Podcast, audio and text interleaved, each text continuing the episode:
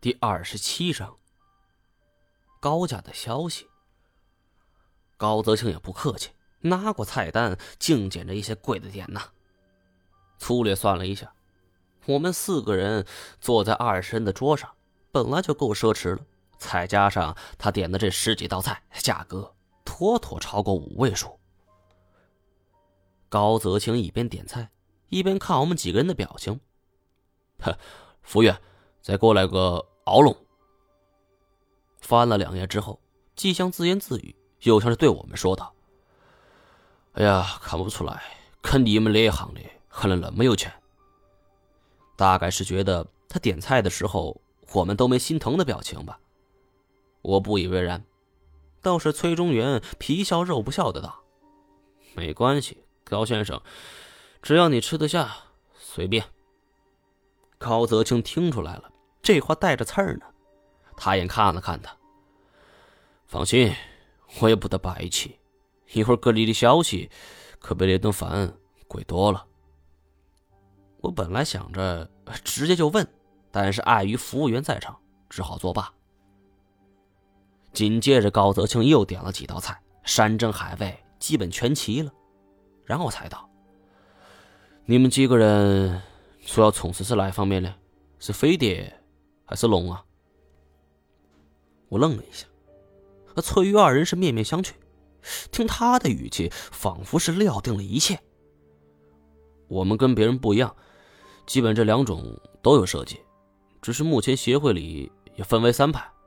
呃，你像我这大哥，呃，他是坚信龙的说法；我这小弟，我只鱼，呃，他坚持是 UFO。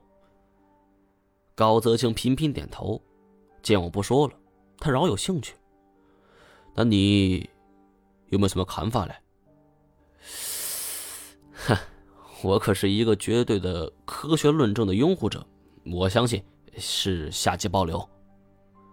不料我这番话一出口，高泽清是拍着桌子狂笑：“呵，我还以为你们哥几个球里最聪明呢，结果谁是最笨的一个？换做平时，我早已发怒，但是今天……”我却不动声色，反而是笑脸相迎。那这么说，高先生知道内幕吗？这时候酒已经先上来了，服务员用分酒器一一为我们斟满之后，啊高泽庆也不管什么酒桌规矩，一扬脖就把面前价值两千多的红酒一饮而尽，抹了抹嘴。放心，李顿饭我不得白吃。他这话已经第二次说了，我开始担心自己是不是遇了骗子了。毕竟这事过去这么久，他现在四十岁的年纪，当时应该是二十二十二三十岁的样子，谁能证明他是亲历者呢？瞎蒙一段话，然后这蒙吃蒙喝，这事也不是没有。高泽清看出了我们的顾虑，他掏出手机，然后转到了一张照片。紧接着，把手机放在转盘之上。这张二十人桌的转台是自动的，不过速度很慢。第一个轮到的是于越，他表情嫌弃，拿起那个手机，却张大了嘴巴，一句话也说不出来，好半天都不撒手啊。最后还是崔中原主动站起来跟他一起看，一惊之下也怔住了。这两人仿佛被施了定身法一样。我不肯自讲身份，谈判讲究的是一种技巧。我如果也走过去，高泽清就会认定吃定我们了。所以，我吃了口面前的菜，没有说任何话。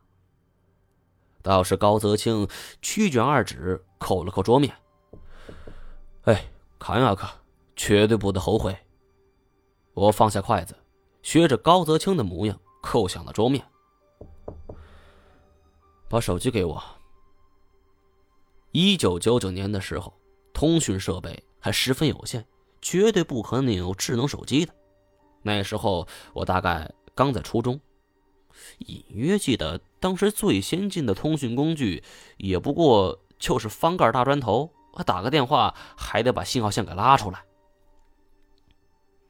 不过当于越回过神来。将手机放在桌上，我拿起来的时候也不禁哑然了。手机里的，是一张照片，不过画质有限。这是因为手机拍摄的并非实景，而是一张照片的图像，所以画质有些失真。不过还是可以很清晰的看到照片的图像。在茂密的树林中，一团白茫茫的雾气，四周是断折的树木。照片是以仰拍的角度，一条伟岸的身影从头顶掠过。从高度来看，大约就是十米，三层楼。而这条身影是腹部朝下，可以清晰的看到腹部的鳞片。这有些依稀像是个蛇。以他的身体估计，差不多有一米粗细。只是因为取景框有限，我们没办法看到这个生物的头尾，只有身子。这么大一个生物，还是凌空飞行，不可能是蛇。似乎答案只有一个。